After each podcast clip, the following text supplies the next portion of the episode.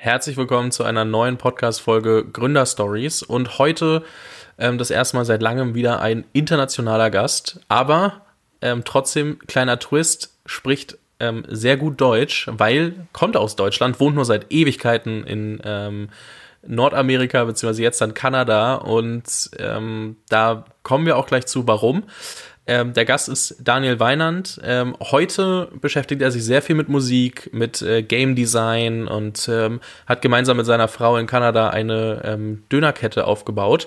Ähm, was er vorher gemacht hat, er hat äh, zusammen äh, mit Tobias Lüttke Shopify gegründet und äh, ist da 2005 mit eingestiegen, war dann ähm, zwischenzeitlich Chief Culture, Chief Creative und ähm, ich muss nachgucken, ähm, Chief Design Officer, also sehr viel gleichzeitig. Da kommen wir auf jeden Fall drauf, äh, wie das passiert ist. Für nochmal kurz Shopify ist die wohl einfachste und beste Lösung für E-Commerce-Unternehmen, äh, das den Shop zu managen und äh, aufzubauen und ist quasi super einfach, ähm, damit einen, einen Shop aufzusetzen. Hat inzwischen eine Marktkapitalisierung an der Börse von über 100 Milliarden Euro, wenn ich das richtig weiß. Ähm, Daniel, du bist 2017 bei Shopify raus, machst seitdem ganz viele eigene Projekte. Ich habe es gerade schon, schon angesprochen, Musik, äh, Game Design, äh, Dönerläden, kommen wir auch drauf. Und ähm, ja, ich freue mich einfach, dass wir jetzt über ganz, ganz viel sprechen können und äh, sag herzlich willkommen im Podcast. Schön, dass du da bist. Dankeschön, ja, freut mich. Lass uns doch mal ganz kurz ähm, anfangen. Also 2005, das ist jetzt äh, 16 Jahre her, wir sind 2021. Ähm, wie bist du überhaupt da reingerutscht? Also wo hat diese ganze Journey begonnen? Also ja, das ist ja schon ein bisschen, bisschen, bisschen her. Hat damit angefangen, dass ich, äh, ich wollte jetzt immer in, in Berlin studieren, ich wollte, mein, mein Herz war in meiner Musik, ich wollte in Berlin an Hochschule der Künste Komposition studieren äh, hat dann nicht geklappt, äh, lange Geschichte. Äh, und ähm, äh, weil ich dann nicht aufgenommen wurde nach dem Abitur, nach dem Zivi, äh, haben dann meine Eltern gesagt, äh, machst du was Sinnvolles, äh, studier doch Informatik. Nicht so, wieso, wieso, ja, da kannst du Geld verdienen und einen sicheren Job haben, weil wir in Deutschland sind. Ja, habe ich dann Informatik studiert, äh, habe dann, äh, sorry, äh, um, um mir die Stadt auszusuchen, wo ich studiere, weil ich definitiv nicht in der Nähe von, von zu Hause studieren wollte. Ich wollte unbedingt raus. Äh, hat dann ein guter Kindheitsfreund, Tobias, hat dann gesagt, äh, mein, äh, äh, wie sagt man, Wohngenosse, äh, der ist abgesprungen, jetzt hat er eine Wohnung und er sucht einen Mitbewohner. Und dann das, sagte ich, äh, okay, dann ziehe ich doch einfach nach Dortmund und dann, dann wohnen wir zusammen und dann studiere ich Informatik. Habe dann äh, an der Uni Dortmund äh, angefangen, Informatik und Musik zu studieren und äh, habe dann mit Tobi mehrere Jahre lang zusammen gewohnt. Der hat dann äh, über ein Online-Rollenspiel, was wir beide gespielt haben, Asheron's Call, ähm, der hat dann seine jetzige Frau gefunden. Der ist dann nach Kanada gezogen. äh, und ähm, als er in Kanada war, habe ich ihn dann natürlich besucht, einer meiner, meiner besten Freunde. Und äh, wir haben dann darüber geredet, äh, über die Idee, äh, die später Shopify werden sollte. Ähm, er hat aber gesagt, er wird es nicht alleine machen wollen, ähm, bräuchte Unterstützung.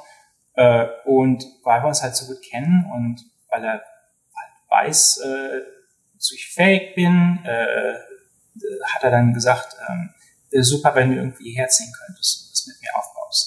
Äh, hat mir dann auch erzählt, äh, wir wollen das in, in Ruby programmieren, äh, Ruby Rails. Uh, Ruby ist eine relativ alte Programmiersprache, aber zu dem Zeitpunkt war das so die das so ein Trend. Ähm, und Ruby on Rails ist gerade irgendwie neu erstanden und er war da mit in der in der Kerngruppe, die das, das entwickelt haben. Ja, er hat mir dann äh, Dokumentation äh, zugeschickt. Ich habe mir dann, habe dann angefangen, irgendwie kleine Spieler zu programmieren, habe ihm Source Code geschickt. Er hat gemeint, Source Code sieht super aus, äh, würde ich gerne dabei haben als Mitbegründer. Und dann habe ich gesagt, na gut, also wie, wie sieht es aus, was sind meine, meine, meine Optionen? Äh, weil zu dem Zeitpunkt äh, war ich irgendwie ein Semester davon weg, mein Diplom zu kriegen. Und ähm, da war dann jetzt die Frage, soll ich denn jetzt irgendwie noch ein Semester in Deutschland verbringen, äh, versuchen mein Diplom irgendwie rein reinzuschmuggeln äh, oder äh, schmeiße ich das alles weg und lasse alles hinter mir und ziehe nach Kanada. Äh, habe mich dann für Letzteres entschieden, was ähm, echt großer Schritt war. Irgendwie äh, alle Freunde, äh, Familie und so weiter äh, in Deutschland zu lassen, nach Kanada zu ziehen. Ähm, und das war ein bisschen heftig, weil als Student hatte ich jetzt nicht so ähm, die, die, sag mal, Geldanlage oder, oder Gespartes. Ähm, habe dann aber glücklicherweise eine recht billige Wohnung gefunden. Also es waren äh, für, für kanadische Verhältnisse ist es sportbillig. Das waren 600 Dollar pro Monat äh, in einem Keller, der mit Insekten verseucht ist. äh, also es war jetzt wirklich äh, nicht, nicht besonders schön. Ähm, hatte dann auch nicht sehr viel Geld zum Essen, aber glücklicherweise hat Tobi nicht weit weg gewohnt und die Eltern seiner jetzigen Frau, ähm, äh, mit denen habe ich mich dann auch gut befreundet, die haben mich dann zum Essen eingeladen, weil sie wussten, ich habe halt nicht viel Geld. Ähm, aber ja, Tobi und ich, wir haben dann halt sehr viel Zeit verbracht. Wir haben quasi sieben Tage die Woche durchgearbeitet. Äh, richtiges Startup, wir hatten kein Office, wir hatten tagsüber sind wir in den Coffeeshop und äh, weil die Wi-Fi hatten äh, und normalerweise hatten die dann so die Regel, haben sie irgendwann gesagt, äh, wenn du wenn du Wi-Fi willst, dann musst du musst du Kaffee kaufen und, und den Code, den man dann kriegt, der, der hält irgendwie für eine Stunde oder so. Äh, ja, und dann war es dann, musste man sich da mit den Leuten im Coffeeshop anfreunden, damit die, die neue Codes geben, ohne dass du halt jede Stunde neuen Kaffee kaufen musst, weil das dann doch, doch wieder teuer werden würde. Äh, aber wir haben, halb haben wir im Coffeeshop gelebt, halb haben wir dann bei, bei Tobias zu Hause gearbeitet. Äh, haben und, und äh, in Pausen haben wir dann immer viele Videospiele gespielt, ähm, sehr viel FIFA. äh, und irgendwann hatten wir dann, äh, hatten wir dann äh, genug, äh, da waren wir dann fünf Leute und hatten dann so ein bisschen, bisschen Geld von Angel-Investoren und haben dann ähm, unser erstes Office äh, äh, geleast und das war direkt über dem Coffeeshop, in dem wir gearbeitet haben. Ähm, was, was echt cool ist, also ich äh, gehe da manchmal noch die Straße entlang und, und sehe dieses, dieses Mini-Office im zweiten, zweiten Stock, das war echt, das waren, weiß nicht, wie viel das in Quadratmeter sind, das sind 500 Square Feet, äh, das sind, weiß ich nicht, 40, 50 150? Quadratmeter. Äh, nee, so. nee, 50, 50. So, uh, so, sorry, 500 uh, Square Feet. Ja, okay. Ich bin super schlecht im Umrechnen, aber jeder kann es für sich googeln, wenn er möchte. Ja, ich glaube, das sind, das sind knapp unter 50 Quadratmeter, denke ich mal, äh, weiß ich nicht genau. Aber es, es war halt sehr klein. Haben dann auch die, die Renovation haben wir selber gemacht, wir haben halt äh, selber gestrichen, äh, eine Wand mussten wir selber raushauen mit, mit Hämmern. Und das waren dann echt, äh, ja, da sind wir dann einfach rein und, und haben das dann äh, unser gemacht, sind zu Ikea, haben äh, Tische gekauft, äh, das war alles äh, zusammengeschustert, hat aber irgendwie funktioniert. Ja, und so hat es irgendwie, so hat es angefangen. Ich war halt ähm, sehr viel programmiert am Anfang, äh, gerade wegen meiner Ausbildung. Ähm, ich hatte aber, äh, muss ich auch dazu sagen, in, in Deutschland schon äh, habe ich sehr viel mit Photoshop gemacht und äh, habe für äh, verschiedene Projekte ähm, eins für die Fernuniversität Hagen, äh, da habe ich halt teilweise äh, Zeit, sag mal, äh, Zeit, Teilzeit. Nee, Teilzeit, ja, Teilzeit gearbeitet. Äh, habe ich angefangen, schon Interfaces äh, zu äh, designen und zu programmieren. Ähm, und wir hatten halt am Anfang einen Designer, sehr talentierter Kerl aus Memphis, Tennessee, in den Staaten. Und wir haben ihn äh, nach äh, einem halben Jahr oder so haben wir dann gesagt, ähm, Remote funktioniert okay, aber wir hätten es ganz gerne, ähm, wenn du jetzt Vollzeit weiter mit uns arbeiten willst, ähm, wäre es super, wenn du nach Kanada ziehst und direkt mit uns arbeitest, weil er ein Contractor war. Ähm, und das heißt Contractor auf Deutsch. Ähm, Freelancer, also einfach jemand, der okay, nicht fest bei der Firma arbeitet, sondern genau. ähm, ja, auf Rechnung. Also die, äh, die Gehälter für, für, einen, für einen Freelancer sind ja höher als jemand, den man fest anstellt. Ähm, äh, quasi, weil die keine, äh, sag mal, Healthcare und so weiter haben. Ja, und wir dachten dann, wir können jetzt deine, deine jetzigen Raten nicht, äh, die können wir uns nicht leisten. Äh, wir finden dich aber toll, wir würden ganz gerne, äh, hätten ganz gerne, dass du bei uns arbeitest. Und, und wir haben uns selber halt keine Gehälter bezahlt. Also äh, Tobi und ich, wir waren da, äh, haben dann versucht, unser, unser Gespartes so lang wie möglich zu strecken. Ähm, ja, wir haben quasi angeboten, er könnte nach Kanada ziehen für weniger Geld. Äh, das, ähm, ursprünglich wollte er das, dann hat seine Frau hat uns einen Strich durch die Rechnung gemacht und hat gesagt, nee, kann er nicht machen. Äh, kann ich auch verstehen, war halt ziemlich scheiße. Wir hatten halt auch nicht viel zu dem Zeitpunkt. Und dann hatten wir plötzlich keinen Designer mehr. Und das war für eine, für eine Internet-Company in, sagen wir mal, Mitte 2000, äh, war das äh, eine, eine kleine Katastrophe, weil so viel ähm, mit Design gemacht werden musste. Also es war jetzt in der ähm, in den Heydays von CSS, es war ganz groß im Kommen. Ähm, und äh, weiß nicht, ob du dich noch daran erinnerst, aber Web 2.0 und äh, da, da gab es dann relativ viele, gab es einen relativ großen äh, Paradigm Shift äh, von, von diesen alten Seiten, also wenn du dir mal eBay, Yahoo Stores und sowas anguckst, äh, zu diesen Web 2.0 Seiten. Ähm, naja, und ich habe dann gesagt, gut, Webdesign, ich kann jetzt HTML, CSS, äh, ist das kein Problem, das mache ich dann auch, Photoshop ist kein Problem äh, ich bin dann der Designer und ähm, war dann auch, über, von, über Nacht war ich dann dafür verantwortlich, jetzt unsere Webseite, also die Broschüre äh, zu äh, instand zu halten, neue Versionen zu designen, äh, für die App selber, äh, also das Interface zu machen, neue äh, neue Features kamen fast täglich mit unserer Geschwindigkeit äh, und die mussten dann irgendwie in das User Interface integriert werden. Äh, ja, und dann äh, anfangen, irgendwie auch über Werbung und sowas nachzudenken. Und weil wir uns keine Agentur leisten können, äh, muss, haben wir dann noch die Werbung selber, alles selber designt. Und, und für einen Designer war das, vor allen Dingen für einen Designer, der das noch nie jetzt äh, als Vollzeitjob gehabt hat, war das, war das eine Menge. Also es war schon äh, sehr viel. Es hört sich auch an wie so drei Fulltime-Jobs parallel und ähm, so, als ob du sehr, sehr wenig geschlafen hättest und sehr, sehr, sehr viel wirklich mit, mit äh, ja. als, als Team ihr gearbeitet habt. Lass mich mal ganz ja. kurz einhaken. Ähm, und zwar, ich will noch mal ganz an den Anfang zurück, als du nach Kanada gezogen bist. Und zwar hattest du ja, du hast zwar gesagt, du wolltest unbedingt nicht in der Heimat studieren, also direkt dort, wo du wohnst, sondern irgendwie woanders. Das wurde an Dortmund.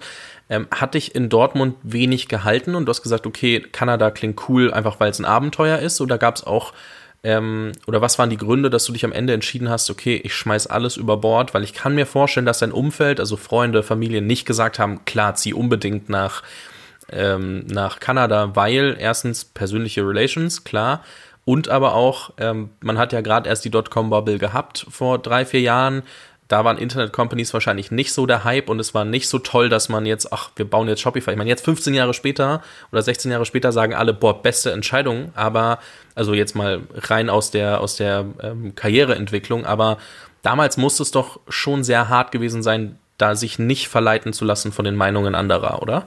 Auf jeden Fall. Also meine, meine Freunde waren sticksauer. Äh, einer meiner besten Freunde, der, der war richtig sauer. Das, äh, weiß ich nicht, also keine Ahnung. Also es, Dortmund war super. Also ich, ich liebe Dortmund, ist, ist nach wie vor eine meiner Lieblingsstädte in Deutschland. Äh, es ist halt eine richtige Blue Collar. Leute sind ehrlich, die sind bodenständig äh, und das sind Sachen, die ich sehr schätze an Leuten. Äh, also ganz anders als Düsseldorf. Sorry Düsseldorf, äh, kurzer Diss.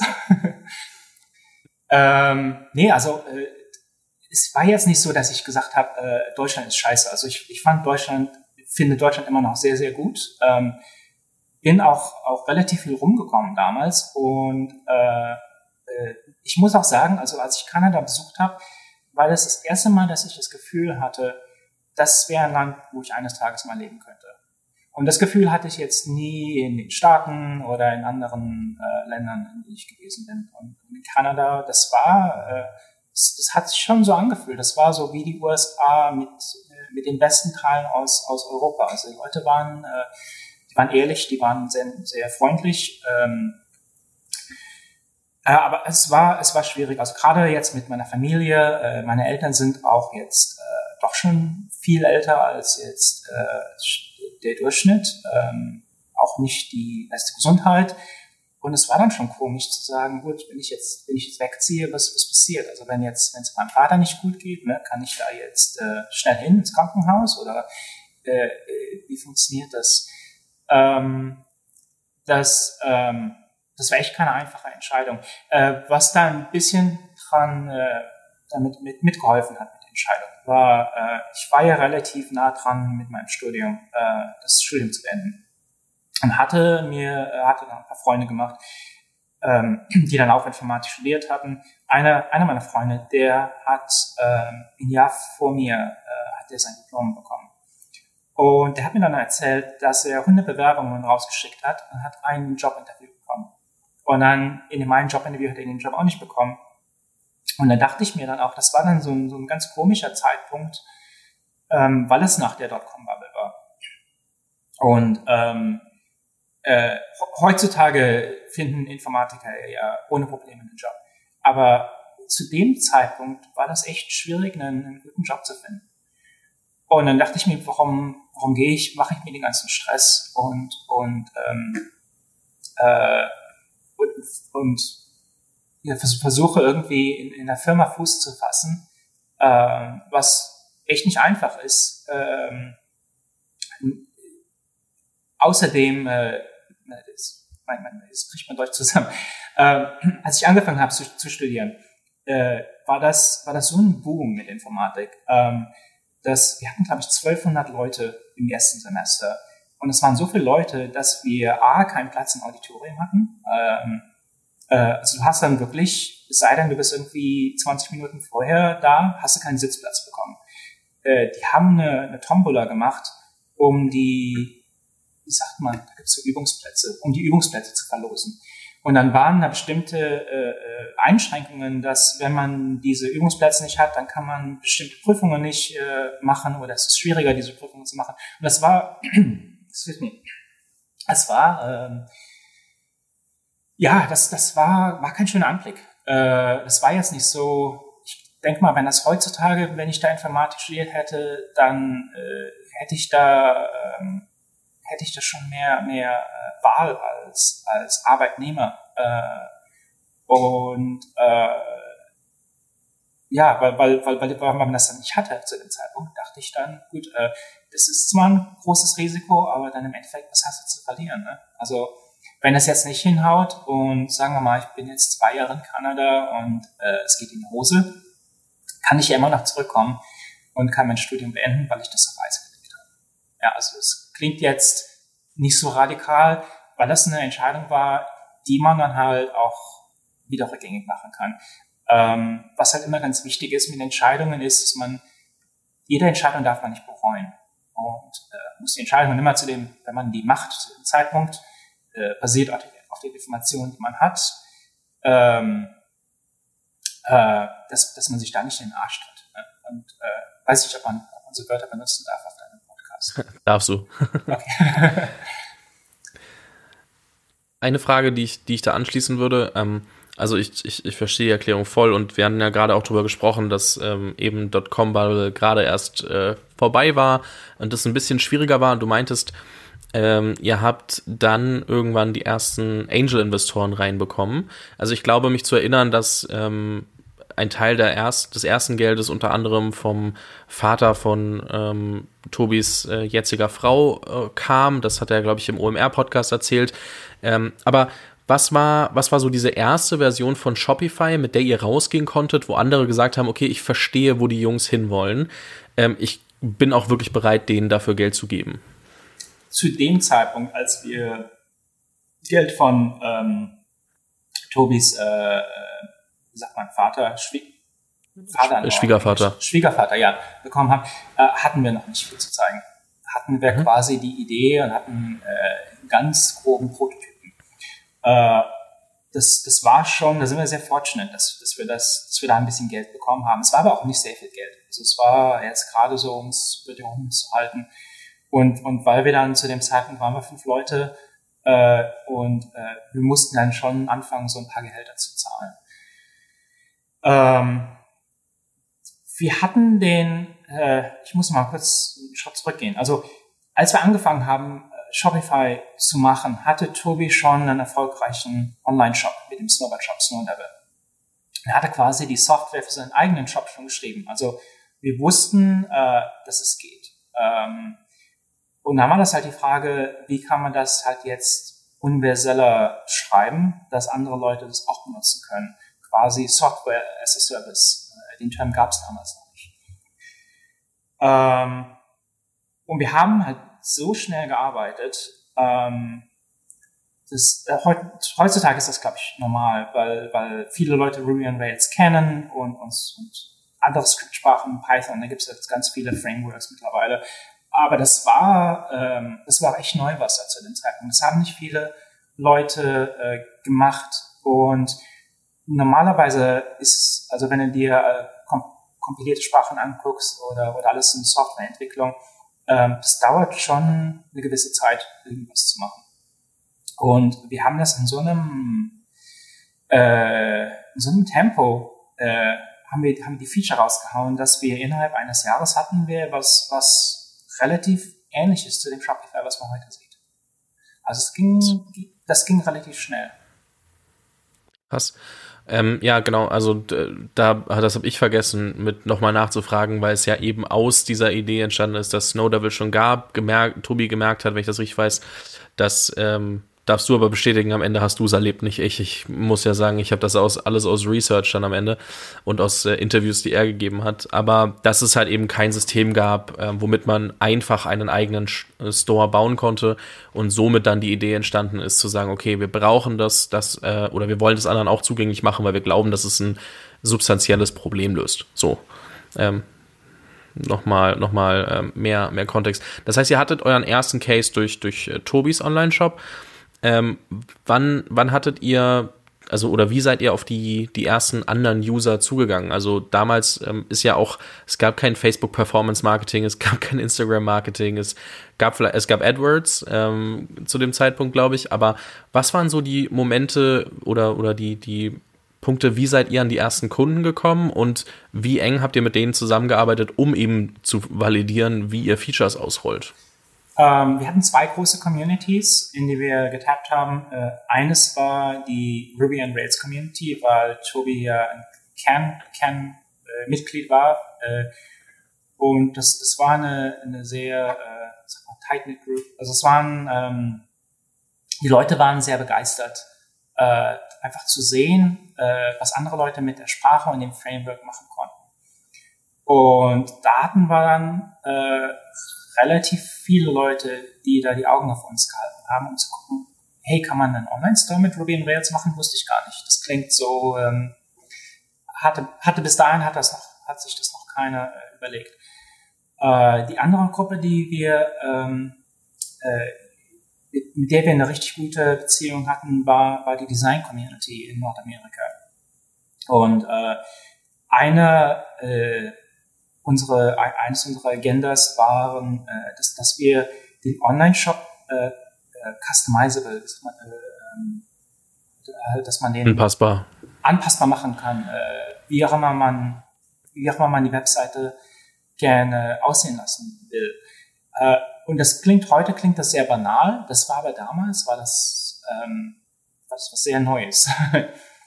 äh, weil es halt sowas wie Squarespace und so weiter noch gar nicht gab. Also zu dem Zeitpunkt, was die Leute kannten, war Yahoo Stores, äh, eBay ähm, und wenn du dir dann deinen eigenen Online-Store machen willst, also wir reden von der Zeit von MySpace. Äh, du kannst dann so ein, ein Banner-Bild äh, äh, kannst du hochladen, äh, du kannst vielleicht ein paar Farben verändern, aber das, das war un unerhört, äh, das ganze Layout zu verändern zum Beispiel glaube, was man und festhalten kann, ist, also das will ich nur einmal kurz dazwischen sagen, also weil es ja super schwer ist, sich da, da rein zu versetzen in die damalige Zeit für jetzt gerade junge Gründer zum Beispiel. Ähm, ich glaube, was man festhalten muss, ist, dass ihr halt auf der einen Seite äh, Real Innovation, also wirklich was Neues gemacht habt. Einmal, weil es eine neue Programmiersprache gab, die ihr leveragen konntet, weil ihr Design besser gemacht habt, weil ihr überhaupt einen Need erkannt habt und ein Problem gelöst habt, weil halt keiner eine Software as a Service, wie man heute sagt, als ähm, Lösung angeboten hat, dass ich meinen Shop mit Drag and Drop bauen kann. Und ich glaube, das muss man mal ganz kurz selbst verstehen und, und sacken lassen, was eigentlich bei, bei, bei Shopify zugrunde liegt, dass das so eine Story werden konnte. Oder ja. also Story, so, eine, so ein Success Case.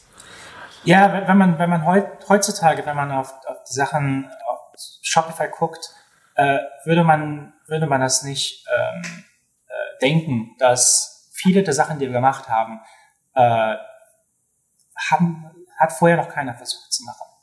Äh, selbst kleine Details, wenn du dir den Checkout anguckst, ähm, äh, wir haben relativ äh, früh herausgefunden, dass wenn man eine Kreditkarte in so ein Textfeld eingibt, äh, kann man anhand der Kartennummer äh, kann man sehen, ob es eine Visa-Card, eine Mastercard oder so weiter ist und da dann das entsprechende Icon einblenden. Und das was da, das ist zum Beispiel eines der der Dinge, die die ich äh, nicht von überzeugt, die habe ich erfunden, die hat dann später Google und, und Amazon und so weiter, die haben die Idee dann äh, geliehen äh, und haben sie selber benutzt. Aber wir haben relativ viele Sachen haben wir äh, versucht ähm, mit, mit einem neuen Approach äh, uns, uns anzugucken und zu gucken, wie, wie man Sachen besser machen kann, das Feedback besser machen kann, User Interface und User Experience äh, verbessern kann. Äh, mal kurz zurückzukommen, um auf, auf die äh, Customization äh, von einem Online-Store. Ähm, weil es halt Neuland war, waren sehr viele Design Agencies und Designer waren sehr daran interessiert, sich Shopify anzugucken. Und wir haben dann ähm, sehr gute Verbindungen gemacht mit Agenturen. Ähm, und Agenturen haben uns dann erzählt, das ist, was sie ganz gerne bräuchten für ihre, für ihre Kunden. Weil normalerweise, wenn du jetzt äh, ein Brick-and-Mortar-Geschäft anguckst und die sagen, die wollen jetzt online gehen, zu dem Zeitpunkt, die brauchen eine Webseite, äh, da gab es halt jetzt nicht so viel zum selber machen. Äh, die sind dann zu einer Agentur gegangen und haben gesagt, hier Agentur, hier sind hier ist irgendwie ganz viel Geld und bauen mir mal einen, einen Online-Store. Und für die Agenturen war das toll, weil es nämlich zu dem Zeitpunkt, um was, ähm, was Eigenes zu machen, ähm, hätte das sehr viel Entwicklung gedauert, war sehr, sehr teuer. Und ähm, für die, wenn man, wenn man einfach Shopify benutzt, ähm, äh, ist die Margin einfach viel höher. Also es war halt, äh, äh, ja, das, das war genau das, was halt viele, viele Werbe- und Grafikagenturen gebraucht haben zu dem Zeitpunkt. Ja, auf jeden Fall. Also auch heute noch machen ja super viele Leute was über Agenturen.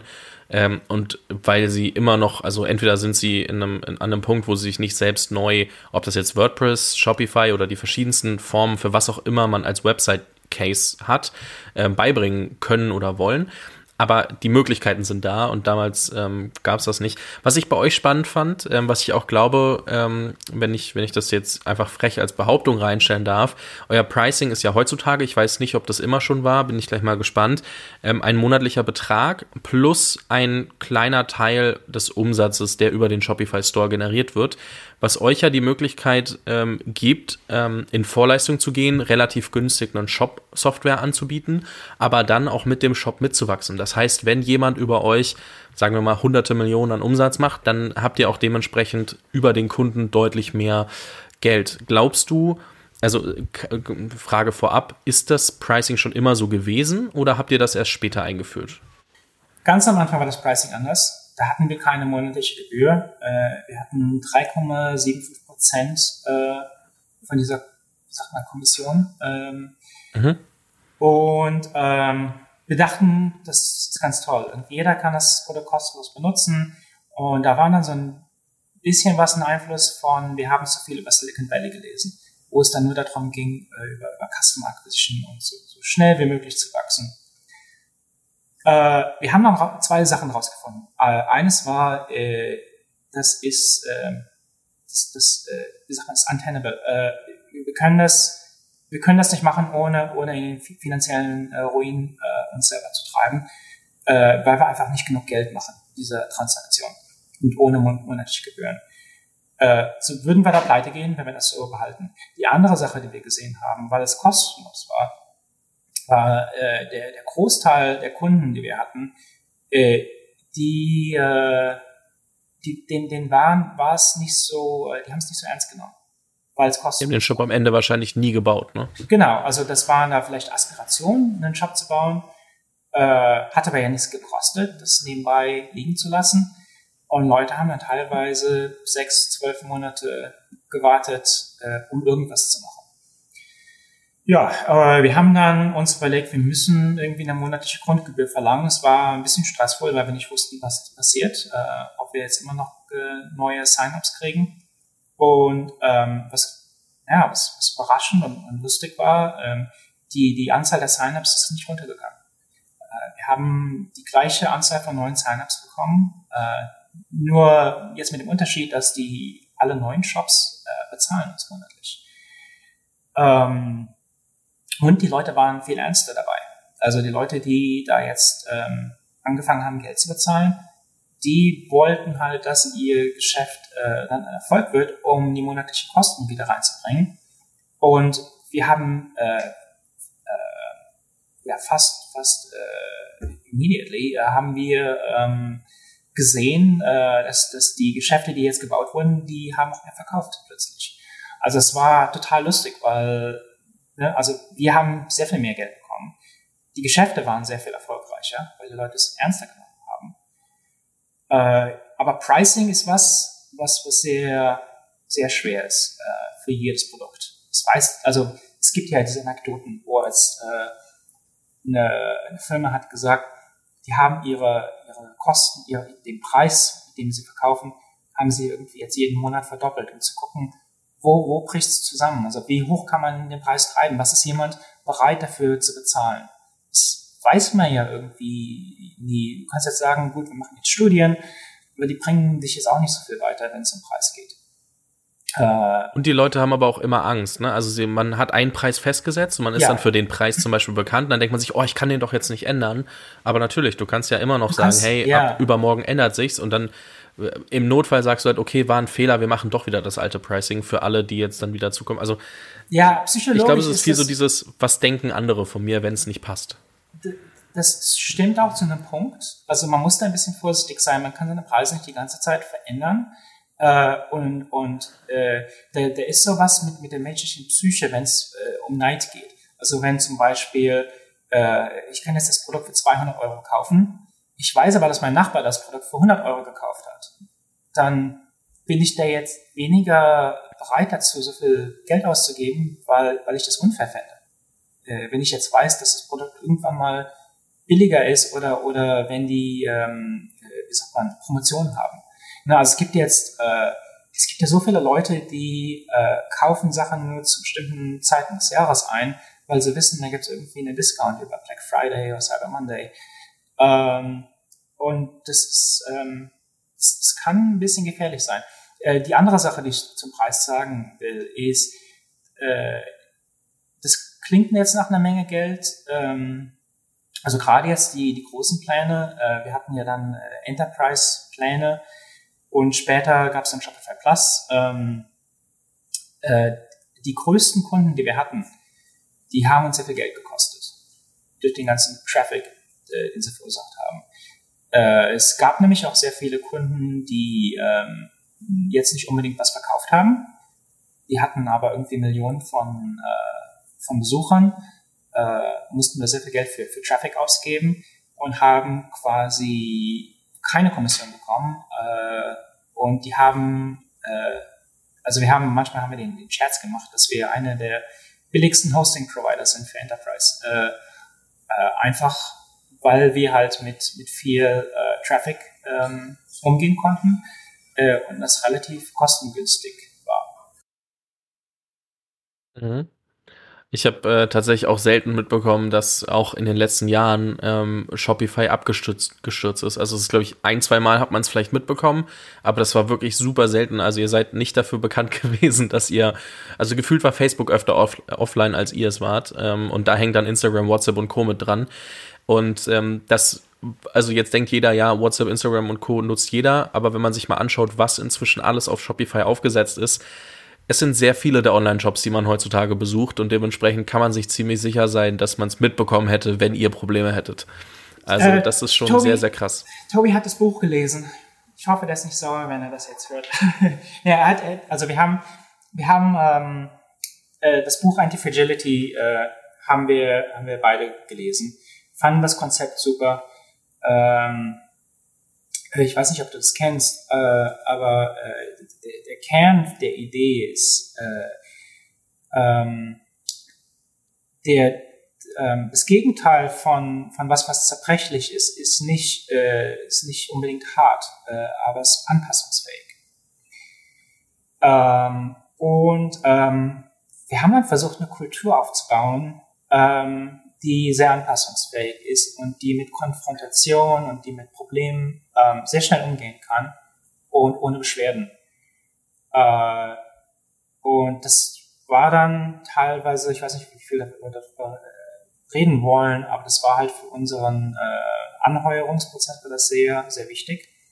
Ähm, aber auch innerhalb der, der Firma, wenn du da gearbeitet hast, wir haben dann teilweise Sachen kaputt gemacht, ähm, zufällig, zufällige Sachen.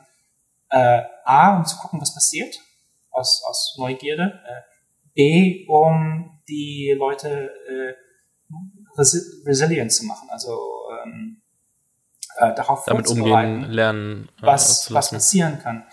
Ähm, also wo dann wirklich auch Tobi irgendwann mal hingegangen ist und hat dann äh, sich die Serverfarm angeguckt und hat dann angefangen, ähm, zufällige Server auszumachen. Einfach um zu gucken, okay, was ist denn unser Redundancy? Wie funktioniert das denn? Was, was passiert denn, wenn jetzt irgendwie das Gebäude äh, in Flammen aufgeht? Und ähm, wie ist unsere äh, Bereitschafts-, äh, unsere äh, Reaktionszeit da? Ähm, das fanden die Leute jetzt nicht so lustig. Wie, wie fanden das lustig? Also, aber die, die Leute, die da dran gearbeitet haben, die fanden das jetzt nicht so lustig. Aber die haben sich dann sehr schnell dran gewöhnt. Das, das ist halt eine Sache, die uns sehr wichtig ist äh, wir machen Sachen kaputt und dann gucken wir, was passiert. Und ähm, wir wollen, äh, wollen halt eine, äh, eine robuste Mentalität aufbauen innerhalb der Firma. Dass, ähm, dass die Leute dann äh, quasi ähm, äh, mehr, äh, sich mehr Gedanken darüber machen. Äh, über Redundanz und über äh, jeglich, über alle Situationen. Weil, weil wenn, wenn du dir äh, gerade eine Internet-Company anguckst, du kannst nicht davon ausgehen, dass alles glatt läuft. Äh, da gibt's immer Probleme. Und das sind äh, Softwareprobleme, Hardwareprobleme, Personal, äh, Personalprobleme, äh, alles. Also manchmal sind das Probleme, die man, ähm, äh, die einen total äh, äh, auf, auf dem linken Fuß äh, erfassen. Äh, zum Beispiel ähm, äh, wir waren, wir waren in so einem Hypergrowth-Mode, wo wir neue Leute angestellt haben. Wir waren zu dem Zeitpunkt in unserem, ich glaube, vierten Büro. Ähm, und äh, wir, wir sind ins vierte Büro mit circa, ich glaube, 30, 40 Leuten gegangen. Äh, haben dann eine Lease äh, haben unterschrieben. Und äh, wir hatten eine Option, irgendwie das Büro nochmal zu, zu erweitern ins Nachbargebäude äh, und dachten so, das ist alles super. Also wir haben da jetzt erstmal ausgesorgt für die nächsten paar Jahre. Ähm, als wir das Büro fertig gebaut haben, ähm, äh, da war es ganz klar, hör mal, wir, wir, wir wachsen, jedes Jahr wachsen wir 100 Prozent von unseren Mitarbeitern. Äh, es verdoppelt sich jedes Jahr. Und ähm, das kam so schnell auf uns zu, dass wir dann gesagt haben, wir können in dem jetzigen Büro, ähm, können wir jetzt nicht mehr sehr lange sein und haben dann festgestellt, in, in neun Monaten allerspätestens äh, müssen wir heraus. Ansonsten haben wir einfach, keinen Platz mehr. Ähm, ja, und dann, ähm, da war dann die Panik, da war dann, okay, wie, wie kriegen wir, wie kommen wir aus der Lease raus, wie, wie, wie suchen wir ein neues Büro, ein großes Büro in kurzer Zeit und wir äh, wie, wie, wie bauen wir das? Ähm, was für ein Design benutzen wir? Äh, was haben wir jetzt von den letzten vier Büros gelernt? Und äh, wie können wir das jetzt, ähm, wie können wir unser ganzes Wissen äh, äh, jetzt in ein neues Büro äh, fokussieren? Äh, wir haben halt wirklich alles versucht, weil wir halt so viele Büros gebaut haben, hab, hatten wir alles von einem offenen Floorplan bis auf kleine Büros, äh, und wir haben da tatsächlich äh, äh, alle Sachen, die wir halt gelernt haben, äh, ganz unabhängig davon, was jetzt die Industrie sagt, was man machen soll mit dem Büro, äh, weil äh, wir das, äh, wollten das halt nur für uns bauen. Und wir haben uns dann nicht darüber geschert, was andere Leute sagen, was gut für ein Büro ist. Weil, äh, ganz ehrlich gesagt, viele Leute, die darüber schreiben und, und, und geredet haben, die hatten gar keinen, die hatten keinen Plan von dem, was sie erzählt haben. Also ich musste das selber äh, meine, meine, meine eigene äh, Experience machen. Und, und wir haben dann wirklich identifiziert, was ein richtig gutes Büro ausmacht. Und da waren dann so ein paar Punkte, zum Beispiel ähm, die Teamgröße. Die optimale Teamgröße ist zwischen fünf und sagen wir mal acht, neun Leuten. Und wir haben dann unser, unser Büro so gebaut, dass wir die Firma in mehrere kleine Teams äh, eingeteilt haben und äh, jedes ähm, Subteam quasi ihren eigenen Raum bekommen haben. Äh, weil in dem, in dem eigenen Raum, wenn dann irgendwie nur sechs Leute in dem Raum sitzen, die können sich dann wirklich darauf fokussieren, ihre Arbeit zu machen. Die haben eine ganz definierte Arbeit, äh, die sie machen. Die werden dann nicht abgelenkt von jemandem in einem Open Floorplan, äh, wo du dann denkst, jeder kann auf deinen Bildschirm gucken. Das war auch so eine Sache, haben wir uns die Layouts von den Tischen ähm, mussten wir uns entscheiden. Äh, wir haben dann auch gesagt, Sachen wie, äh, warum sollen die Executives ihre, ihr eigenes Office bekommen? Das ist totaler Schwachsinn. Ähm, da habe ich gesagt, äh, nee, über meine Leiche. Äh, und die anderen Executives in der Firma, die fanden, also die, die waren dann echt sauer auf mich, weil ich denen gesagt habe, du kannst kein, du kriegst kein eigenes Büro. Wenn du ein eigenes Büro haben willst, musst du, sagst du mir, warum du ein eigenes Büro haben willst. Und dann sagt der, okay, ich bin den ganzen Tag am Telefon, ich brauche mein eigenes, mein eigenes Büro, ich muss die Tür zu machen. Und sage ich, alles klar, kriegst ein eigenes Büro, das wird aber scheiße. Nur, dass du Bescheid weißt, weil die, äh, die Büros, die, diese Privatbüros, die wir gebaut haben, die waren im Innern äh, von unserem Gebäude, also kein Tageslicht. Und die waren relativ klein. Und wenn das irgendjemand wirklich haben wollte, dann kann er da rein, war aber jetzt kein Statussymbol, sein eigenes Büro zu haben. Und ich habe halt gesagt, die, äh, die beste Aussicht, die schönsten Fenster, die gehen an die Teams. Äh, die gehen an die Leute, die ne, am, am, am Boden arbeiten. Ähm, und, und was, was halt ganz wichtig ist, äh, ich habe das, ich habe das selber, selber erfahren und habe das an anderen Leuten gesehen. Wenn man, wenn man so abgeschottet ist als Manager oder als Executive und da in seinem Cubicle oder in seinem, in seinem Büro sitzt, äh, kriegt man von der Außenwelt wirklich nicht so viel mit, als wenn man mit seinem Team sitzt oder mit den Leuten, die für einen arbeiten. Äh, und ähm,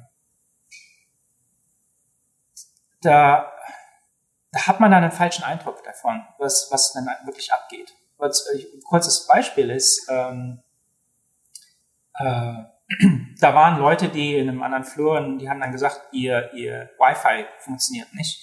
Und äh, derjenige, der dafür für das Team zuständig war, der hatte damit keine Probleme, weil er äh, in einem anderen in einem anderen Teil des Büros gearbeitet hat und er war dann festgenetzt und äh, der der fand das, das war kein Problem und hat sich dann nicht weiter darüber gekümmert.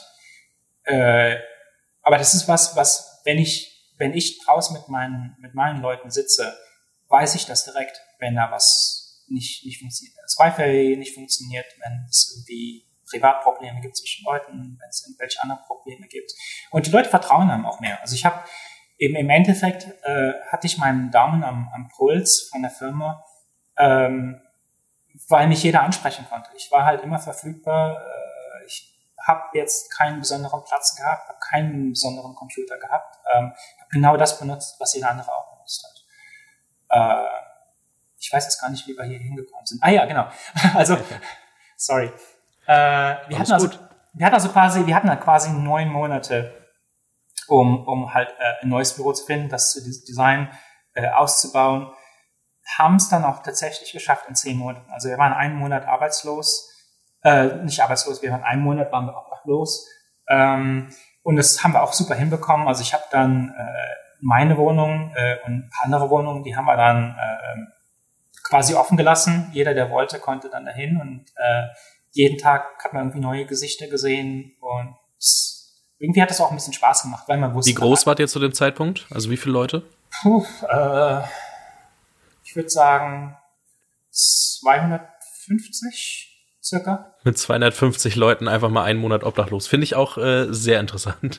Ja, und wir hatten ja auch, äh, wir hatten da, da hatten wir auch schon einen, einen Koch angeheuert.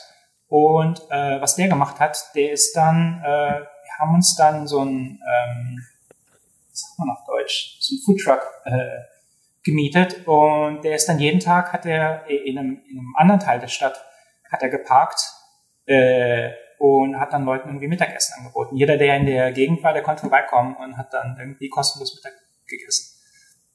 Das war, ähm, das hat sich spannend angefühlt, weil das, weil das, ähm, du hast halt diese, diese Growing Pains gehabt, äh, äh, aber zur gleichen Zeitpunkt war das, ja, jeder, jeder Tag ist irgendwie was anderes.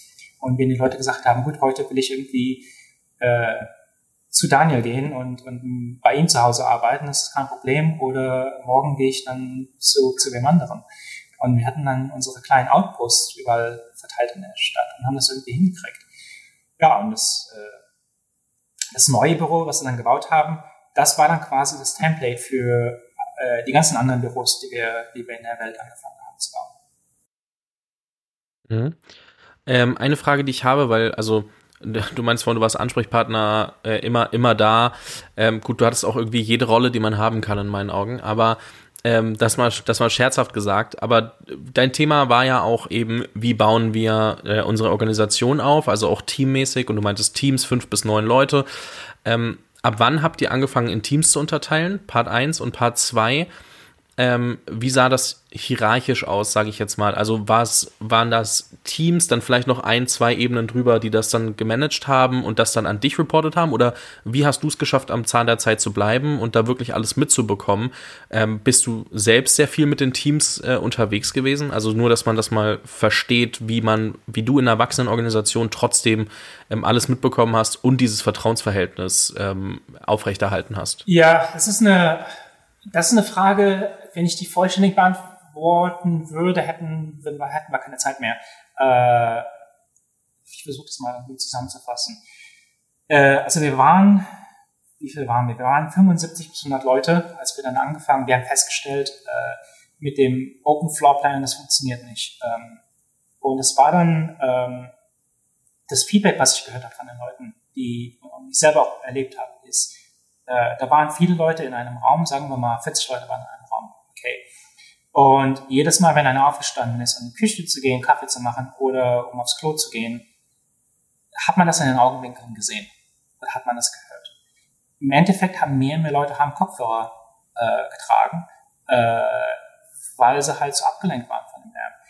Und dann haben mehr und mehr Leute mir dann gebeichtet, dass sie gesagt haben, ich so unproduktiv war ich noch nie in meinem weil es so viele Ablenkungen gab. Wir hatten halt wirklich diese richtig langen Tische äh, und ähm, man hat irgendwie kein Gefühl von, von Privatsphäre. Äh, da war ständig irgendwas, weil na, im Durchschnitt, wenn du irgendwie, weiß ich nicht, wie oft jemand auf, auf, aufs Klo geht pro Tag oder Kaffee macht, aber das ist jetzt schon, sagen wir mal, eine Handvoll am Tag stehst du auf oder vertrittst du die Beine oder, oder jemand geht rauchen äh, dann äh, multiplizier, multiplizierst du das bei, mit, mit 50. Äh, das, ist, das, ist eine, das ist viel Ablenkung. Und nicht nur das, sondern auch, wenn dann äh, Leute irgend, über irgendwas reden wollen und es gibt nicht genug äh, Meetingräume oder jemand hat kurz eine Frage, äh, der, der redet dann mit deinem Nachbarn und ähm, vielleicht ist der Nachbar in deinem Team und die Unterhaltung ist interessant oder der Nachbar arbeitet an was ganz anderem und dann reden die über irgendwas und, und währenddessen versuchen sich auf irgendwas zu fokussieren. Und, und deswegen sind, diese äh, Open Floor Plans ähm, ziemlich scheiße. Aber um dann auf deine Frage zurückzukommen, also wie, wie man das dann äh, unterteilt. Wir haben das dann tatsächlich, ähm, äh, wir, haben, wir haben das ein paar Mal geändert in unserer Laufzeit in Shopify. Äh, und der äh, die, die größten Veränderungen waren immer, wenn es darum ging, äh, wer kümmert sich um das Produkt. Und im Endeffekt hast du, ähm, hast du eine Trifecta zwischen einem Developer, einem, ich sag mal, Designer äh, und einem Produkt, äh, einer Produktperson. Ob das jetzt äh, Project Manager oder Product Manager ist, da gibt es auch eine Unterteilung. Ähm, aber quasi hatten wir diese drei Stränge für eine sehr, sehr lange Zeit, wo halt alle Developer hatten, sind dann später zum, haben zum CTO ähm, reported. Äh, die ganzen äh, Designer ähm, sind alle hoch zu mir. Äh, die ganzen Produktleute sind hoch zu einem äh, CPO, Chief Product Officer. Ähm, ja, und, äh, und da war das dann quasi wie, wie so ein Baum. Also da waren dann diese äh, Team-Managers, äh, die hatten dann irgendwie, sagen wir mal, fünf Direct Reports und dann war dann eine Stufe darüber äh, und dann ging das relativ schnell. Das war jetzt, das war relativ flach, würde ich sagen, von der, von der Struktur. Ähm, aber wir haben halt versucht, das so zu machen, dass ähm, Manager nie mehr als, sagen wir mal, sechs Leute unter sich hat. Ähm, das ist so quasi so der Sweet Spot. Ähm, sei denn jemand, das wirklich sehr erfahren, äh, ist es sehr schwer für jemanden verantwortlich zu sein und selber noch Arbeit zu machen, äh, wenn man äh, zu viele Leute hat, äh, zu viele Leute unter sich hat. Ähm, also zu meiner, zu einem Zeitpunkt hatte ich 175 Leute mir. Äh, das waren nur die Designer und äh, also alle die ganzen Leute von der User Experience, der UX haben, was das sind Designer, Content Creator, äh, Videographers äh, und äh, UX Researchers. Äh, und und dann hatten wir noch die ganze Sache mit, mit alles, was mit interner Company äh, Kultur zu tun hat, also äh, äh, HR, wie heißt das? Äh, ja, Recruiting einfach. Ja, genau. Also Recruiting, aber auch Person Personalwesen. Das habe ich auch alles gemacht. Mhm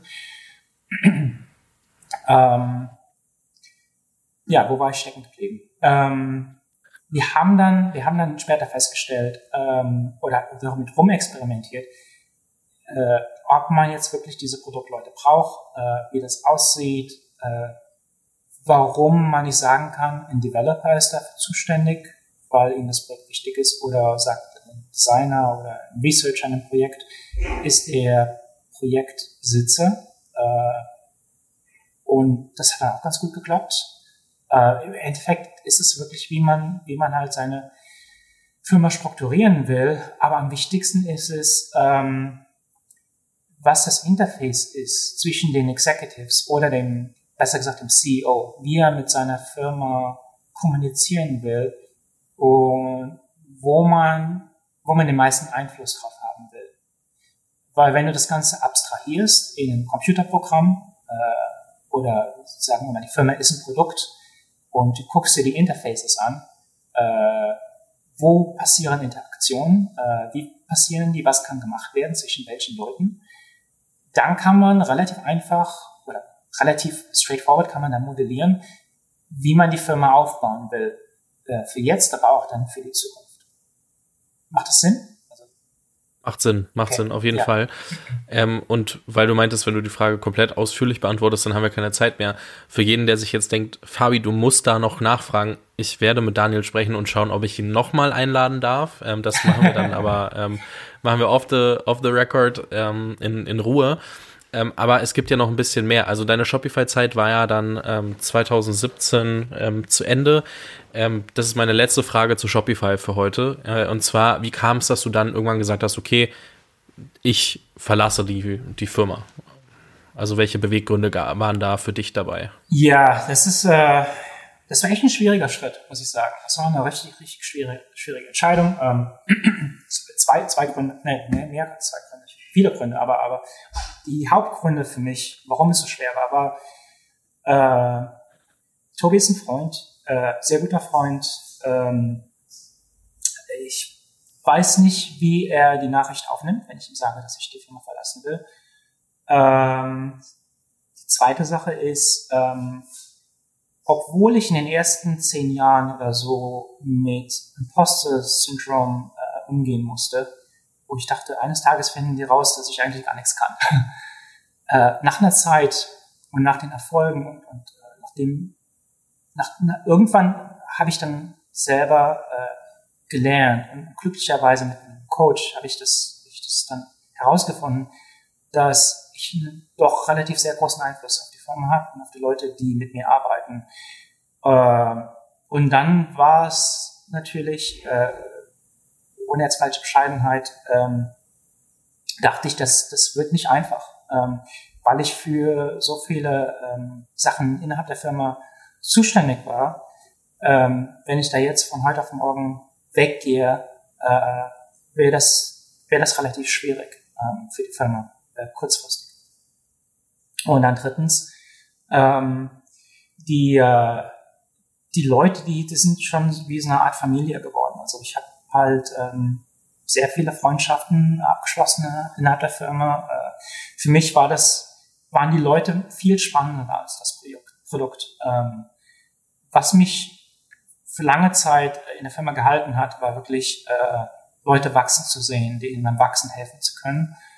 Äh, und, und diese Freundschaften, waren halt total wichtig für mich. Ähm, äh, und dann letztlich, was jetzt kein, jetzt nicht der Hauptpunkt ist, aber ich habe halt, würde dann sehr viel Geld auf dem Tisch liegen lassen. Ne? Wegen mit Stock Options und, und, mit der, mit der, wie viel die Firma wert ist. Ähm, also als, zu dem Zeitpunkt, als ich raus bin, war es jetzt noch keine 100 Milliarden, aber es war schon sehr viel Geld. Und ähm, da jetzt, wenn ich, wenn ich jetzt selber rausgehe, kriege ich davon überhaupt nichts. Und äh, ja, habe ich das alles abgewogen und habe dann aber gesagt, ähm, so begeistert, wie ich am Anfang gewesen bin, ne, ich habe ja eh, äh, vorher habe ich ja erzählt, wir haben sieben Tage die Woche gearbeitet, äh, locker irgendwie 80, 100 Stunden dran geschafft. Äh, und das war kein Problem, weil ich davon von, von, von der Problematik so begeistert war. Und das und ich war auch immer begeistert, jedes Mal, wenn ich einen neuen ähm, ich sage jetzt nicht Titel, aber eine neue Herausforderung, eine neue Verantwortung bekommen habe, gab es irgendwie wieder was zu entdecken, gab es wieder ein Problem zu lösen. Und das fand ich immer super spannend. Ähm, ich, ich persönlich äh, mag es nicht, an Sachen zu arbeiten, die ich äh, komplett rausgefunden habe. Also wo ich genau weiß, äh, wie die funktionieren. Und, dann bekommt, dann wird das ähm, operational. Äh, und das ist okay, das kann ich machen das, das nagt da bei mir und das will ich jetzt, ähm, das will ich jetzt keine 70, 80 Stunden machen. Ähm, ja, es, es fühlte sich irgendwann, fühlte sich einfach an, ich, ich habe halt irgendwie die, die Begeisterung verloren diese Passion für, für, das, Pro, für das Problem, was wir als, als Firma ähm, gerne lösen wollen, weil ich gedacht habe, äh, im, im, äh, groß genommen haben wir das quasi schon gelöst. Und die meisten Probleme, äh, die ich lösen musste, die habe ich auch gelöst. Äh, es war quasi wie so am Ende von so einem Videospiel, wenn man irgendwie alles gemacht hat. Man hat die ganzen Charaktere hat man gesehen, die ganzen Questen hat man gesehen. Äh, warum soll man das jetzt noch weiterspielen? Ne? Und, ähm, und dann dachte ich so, ich könnte jetzt, ich könnte jetzt noch coasten in der Firma, äh, also ohne Problem. Ich kann meinen Job machen, kann mein Riesengehalt abverdienen äh, ich dachte, das ist, nee, das ist eine Verschwendung. Also der, der gleiche Grund, warum ich, ähm, warum ich gesagt habe, ich, ich will der Firma beitreten und mache das und, und riskiere das, ähm, weil ich fest dran glaube, ist sehr ähnlich, weil äh, zu, zu, dem Zeitpunkt, wo ich dann gesagt habe, nee, ich muss jetzt Sachen machen, die mir persönlich sehr wichtig sind. Äh, und das ist Musik zu schreiben und es ist an, an verschiedenen anderen Sachen zu arbeiten, für die ich niemals wirklich die Zeit hatte. Und es ist so diese Opportunity Cost. Ähm, jetzt auch nicht ähm, zu, ähm, mal, zu bequem äh, zu sein. Und, und ich glaube, der, der Default-Mode für, für fast alle Menschen, ähm, da muss man sich echt zwingen, damit das nicht so ist, ist es einfach sehr bequem zu sein.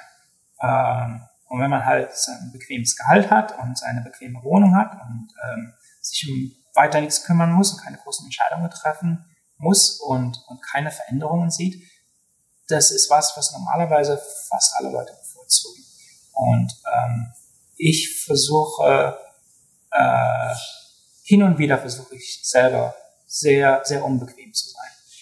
Und ich habe halt gemerkt, dass jedes Mal, wenn ich sehr unbequem ist, es ist eine Möglichkeit, selber zu wachsen und äh, neue Sachen über sich rauszufinden. Bin super spannend. Ich musste kurz schmunzeln, als du gesagt hast, es ist wie ein Videospiel, das man durchgespielt hat, weil du jetzt an einem Videospiel arbeitest. Deswegen ja. weiß ich, woher der Vergleich kam. Aber ich musste wirklich kurz schmunzeln, weil du deine neue Herausforderung ja im Bauen eines Videospiels jetzt äh, quasi ähm, für dich gefunden hast. Und ähm, parallel natürlich in der Musik. Also das äh, gar nicht unterschlagen, Musik. Und äh, da hast du mir auch davor schon erzählt, dass du verschiedene Musikrichtungen machst. Ähm, ich lasse dich das gerade nur nicht alles erzählen, weil ich äh, weiß, dass, dass unser Call gleich zu Ende ist. Und ähm, ich nochmal fragen will, wenn du dir jetzt dieses äh, Thema Game Design und, und Videospiel bauen anschaust, was hast du aus deiner Shopify-Zeit mitgenommen, wo du gesagt hast, okay, das muss ich dieses Mal anders machen? Also gab es Dinge, wo du dir sicher warst, okay, das äh, will ich komplett anders angehen oder äh, so oder ja, wobei am Ende ähm, Shopify kann sich kann man sich wahrscheinlich auch nicht besch beschweren, wie das gelaufen ist. Ähm, aber ich glaube, du weißt, was ich meine. Also, was waren so Dinge, wo du. Wie bist du an die Sache rangegangen? Ähm, ja, wie viel Zeit haben wir, um noch Geschichten zu erzählen? Ähm, ich muss da noch eine kurze. Also laut Kalender acht, ich, ich laut Kalender acht Minuten und du musst wissen. Also wir können das, wir können das, wir können das gerne noch ein bisschen länger machen, wenn du Zeit hast. Äh, okay. Äh, ich muss aber erst eine Anekdote erzählen, damit, damit, damit man das versteht. Ähm,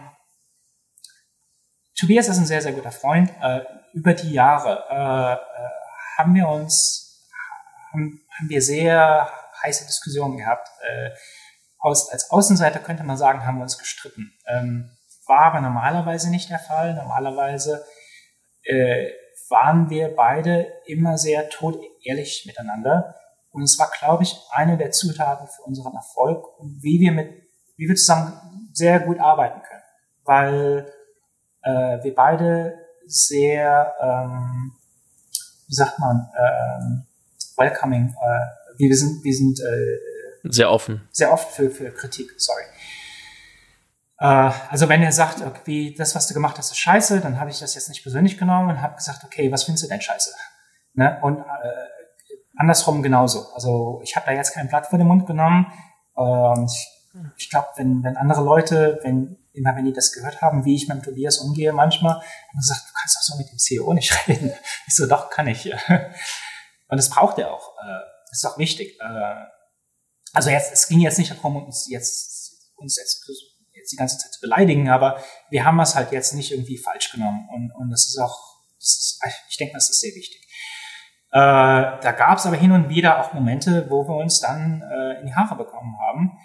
Und äh, einige der Momente waren dann tatsächlich, äh, ich habe ja erzählt, ich war ja für das ganze Design und so weiter zuständig.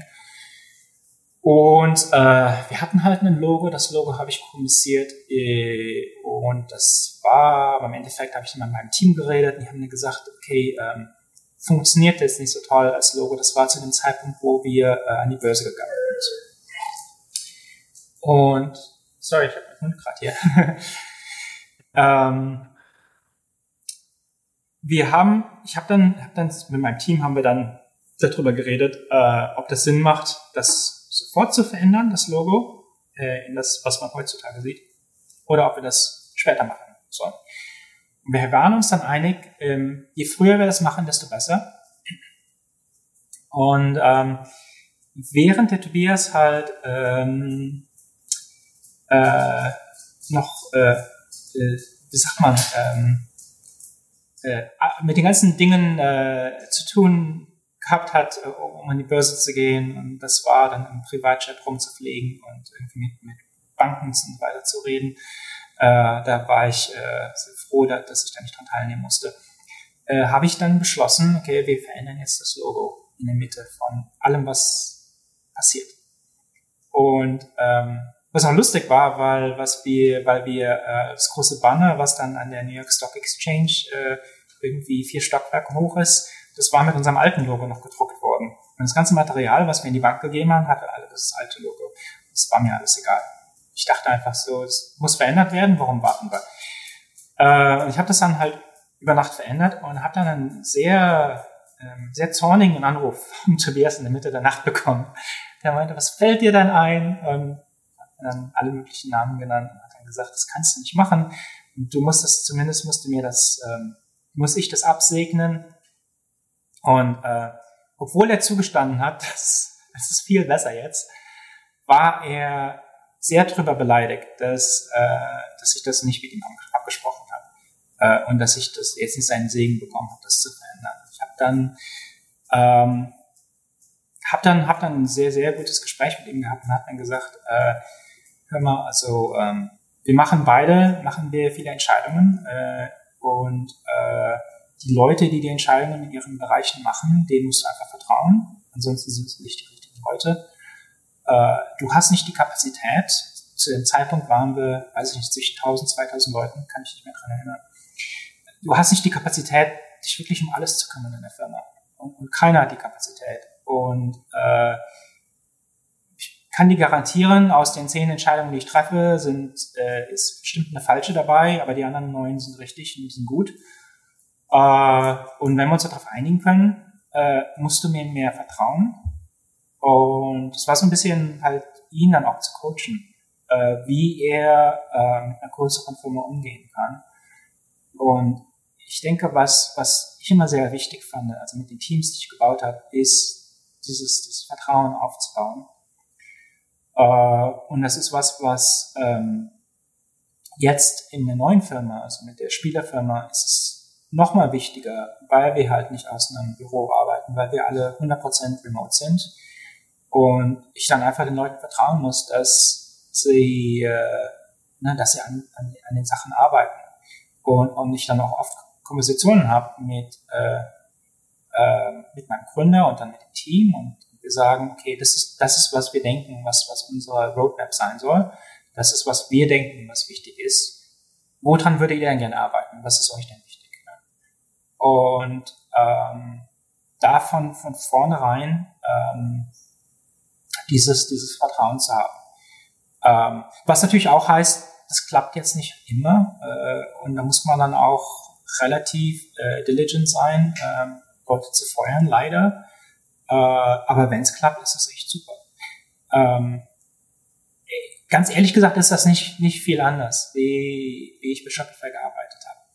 Und äh, wenn ich wenn ich eine Sache anders anders angehe als mit Shopify, ähm, ich glaube, wir haben den Luxus, dass wir einfach viel Spaß haben äh, und wir die Sache nicht so ganz ernst nehmen, ähm, weil mit Shopify war das ja immer so.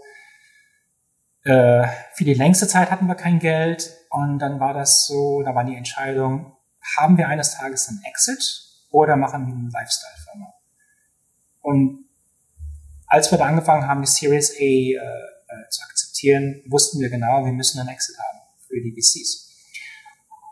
Ähm, und da ging das schon darum, es muss profitabel sein eines Tages, wir müssen irgendwie wachsen. Äh, und dadurch, dass ich den Luxus habe, dass ich halt meine eigene Firma finanzieren kann und dass es mir quasi im Endeffekt egal ist, ob die Firma 100.000 oder 10 Millionen macht, ähm, das spielt jetzt für mich selber keine große Rolle, für die anderen Leute in der Firma schon, weil natürlich äh, die haben dann auch einen Anteil.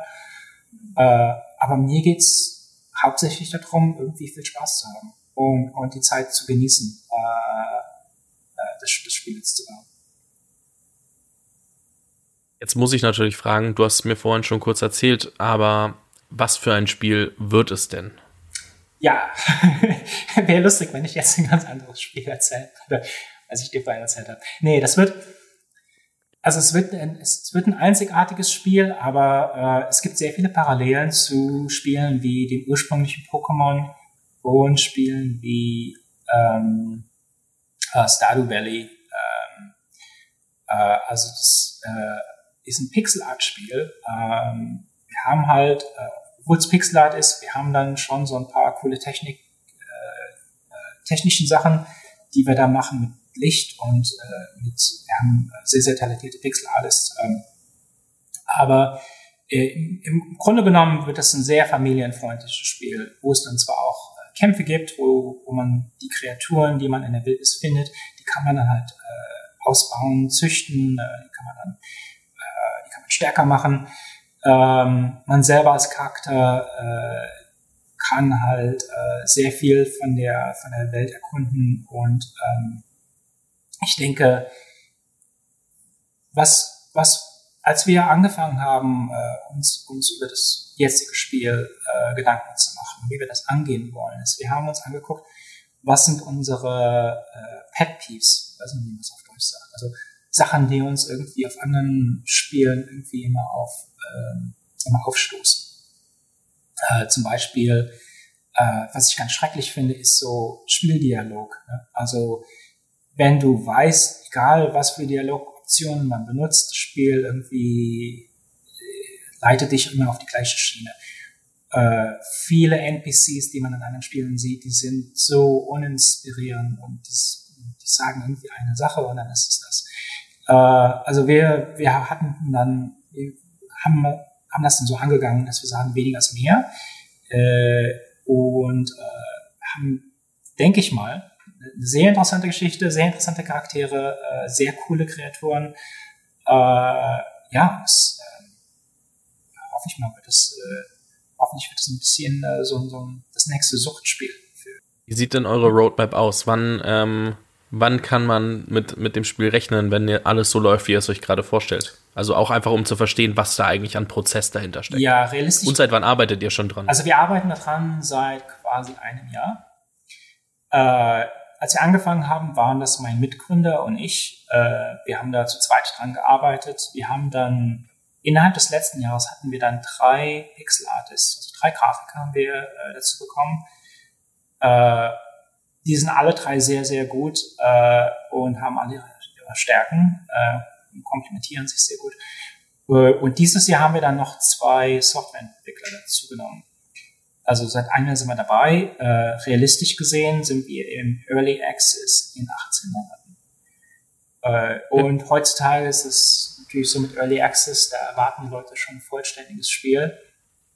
Also wenn ich sage 18 Monaten, ist das Spiel zu weiß ich nicht, 95 bis äh, 98 Prozent fertig und äh, der Rest ist dann irgendwie Polishing und vielleicht noch so eine neue Region einzufügen. Äh, aber das, die, die, die Anforderungen äh, von, von Leuten heutzutage sind viel höher. Äh, und ich schätze mal, ja, in 18 Monaten haben wir was, was richtig Gutes. Also Ende, was sind das? Äh, 2022. Ja. Genau. ja, so rum. Ähm, und dann, und dann, was ich spannend fand zuletzt, ähm, also bei, das sind ja dann am Ende ähm, fast drei Jahre Entwicklungszeit.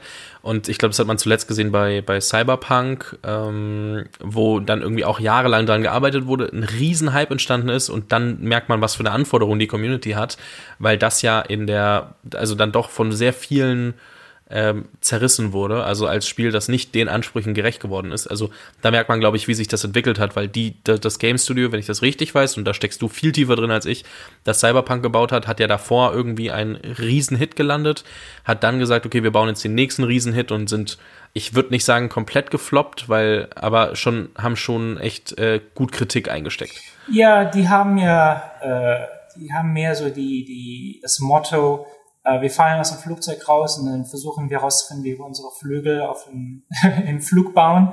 Äh, und mit, mit Witcher, das war Witcher, das war das vorherige Spiel, hat das auch relativ gut geklappt.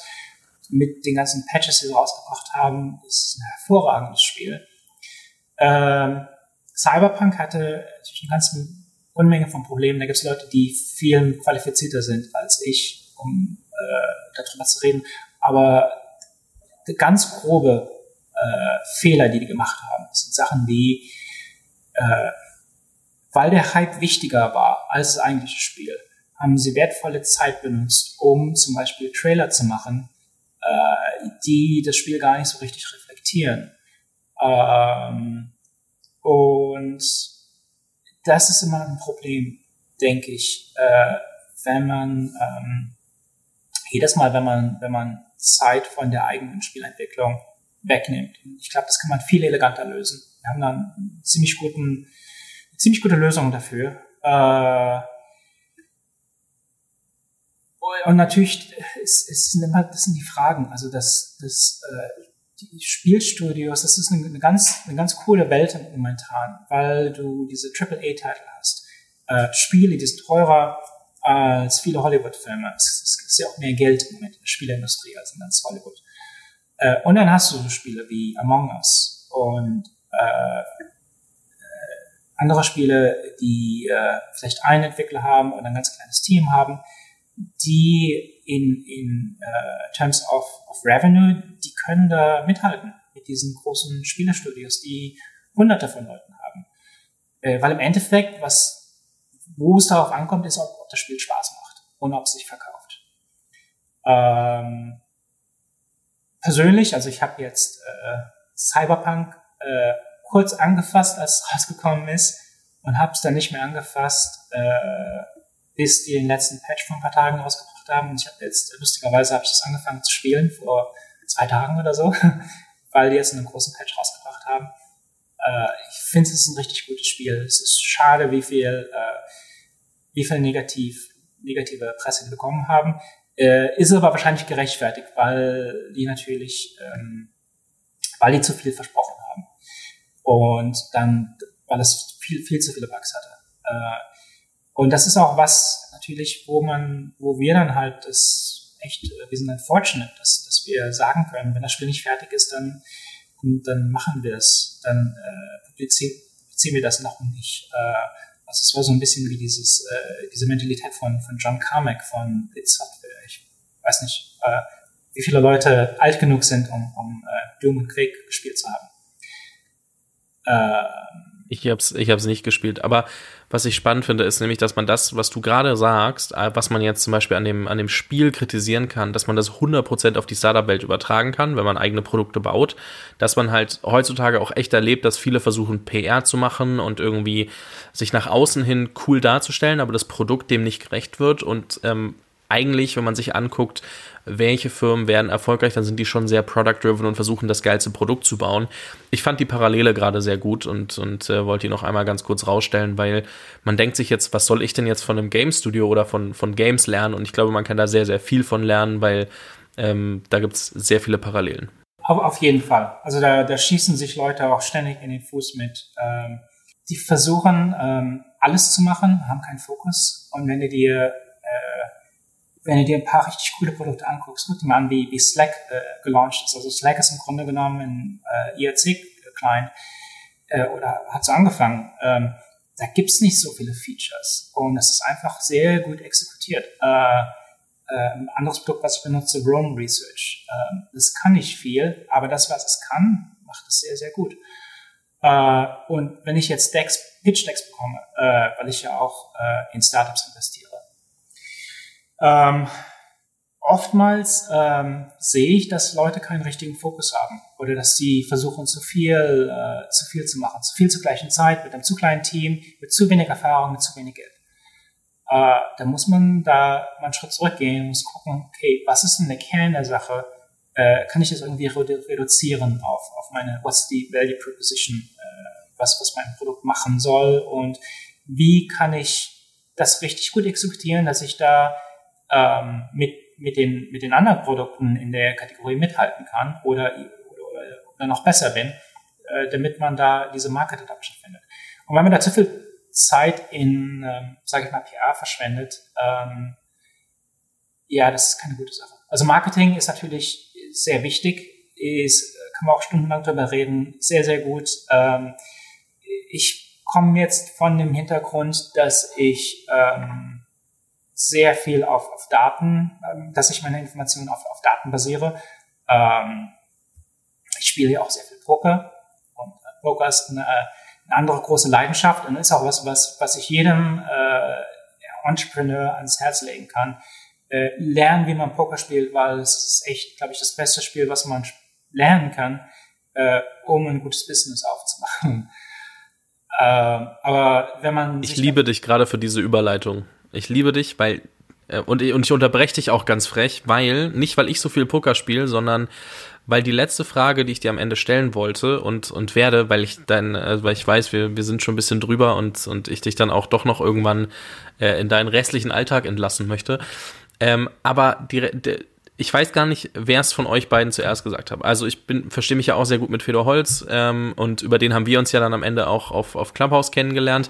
Und ich habe von Fedor irgendwann mal eine Sache gehört, die du dann im Bedtime Talk auch gesagt hast. Und zwar, dass man Entscheidungen nicht, äh, also anhand der Informationen ähm, ja, validieren oder evaluieren muss, die man hat und nicht im Nachgang, sagen wir mal zwei Jahre später, wenn sich rausstellt, das war dann doch nicht richtig, dann sagen, das war eine schlechte Entscheidung, sondern in dem Moment äh, validieren ähm, mit den Informationen, die man hat und dann gucken, ob man vielleicht mehr Informationen hätte bekommen können, ob man irgendwie selbst äh, in dem Moment nicht sauber geresearched hat, aber nicht zu sagen, nur weil dann die Hypothese falsch war, es war eine schlechte Entscheidung. Und das habe ich, äh, also einmal möchte ich klären, ob das äh, Fedor von dir hat oder du von ihm, weil das finde ich einfach nur persönlich spannend ähm, und ähm, wie du das im Alltag anwendest. Also, weil das ist ja super schwer, sich da nicht zu oft zu judgen. Also wir neigen ja schon dazu, immer zu sagen, ach, hätte ich besser machen müssen und das war jetzt so, war doch eine dumme Entscheidung. Und wie, wie gehst du damit um? Also ich bin mir ziemlich sicher, dass Feder das nicht von mir hat. Äh, ich denke, dass wir da beide äh, selbstständig drauf gestoßen sind. Und das ist einfach ähm, früher oder später, wenn man viele Entscheidungen trifft und sich dann darauf zurückguckt, was für Entscheidungen man getroffen hat, wird man sich dann darüber im Klaren äh, für zukünftige Entscheidungen. Äh, A, wie man getroffen hat, B, wie, wie das sein eigenes Entscheidungsmodell beeinflusst. Äh, Feder, der natürlich auf der höchsten Ebene vom Poker gespielt hat, wo es eigentlich nur um Entscheidungen geht. Ähm, als Pokerspieler muss man das, muss man das äh, feststellen. Und, und von mir war das halt in der, in der Business-Seite. Äh, dein, deine Frage war jetzt?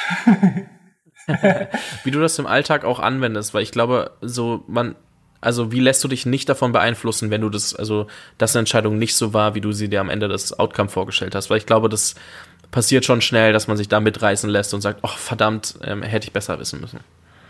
Ja, es, es gibt jetzt keinen, es gibt jetzt keinen GTO, Game Theory optimalen Weg, sein Leben zu leben. Äh, also da gibt's jetzt, äh, ich, ich denke mal, es, es gibt einfach äh, nicht, äh, nicht diese Ideallösung, wo ich dann sage, äh, ähm, es gibt nur eine, es gibt nur einen Weg, wie ich jetzt jeden Tag lebe und wie ich meine Entscheidung treffe. Äh, ist die, die, die, die Balance ist immer zwischen, äh, wie viel Zeit habe ich, Informationen zu bekommen, um eine Entscheidung zu treffen, äh, und ähm, ja, und dann die eigentliche Entscheidung zu treffen. Äh, ist es wert, äh, ist die Entscheidung wert, mehr Informationen äh, zu erlangen.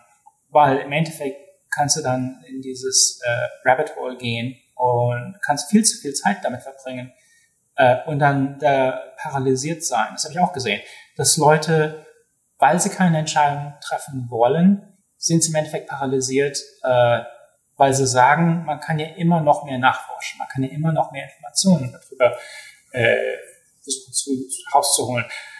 Ähm, und hier muss man die Entscheidungen in quasi zwei Kategorien unterteilen.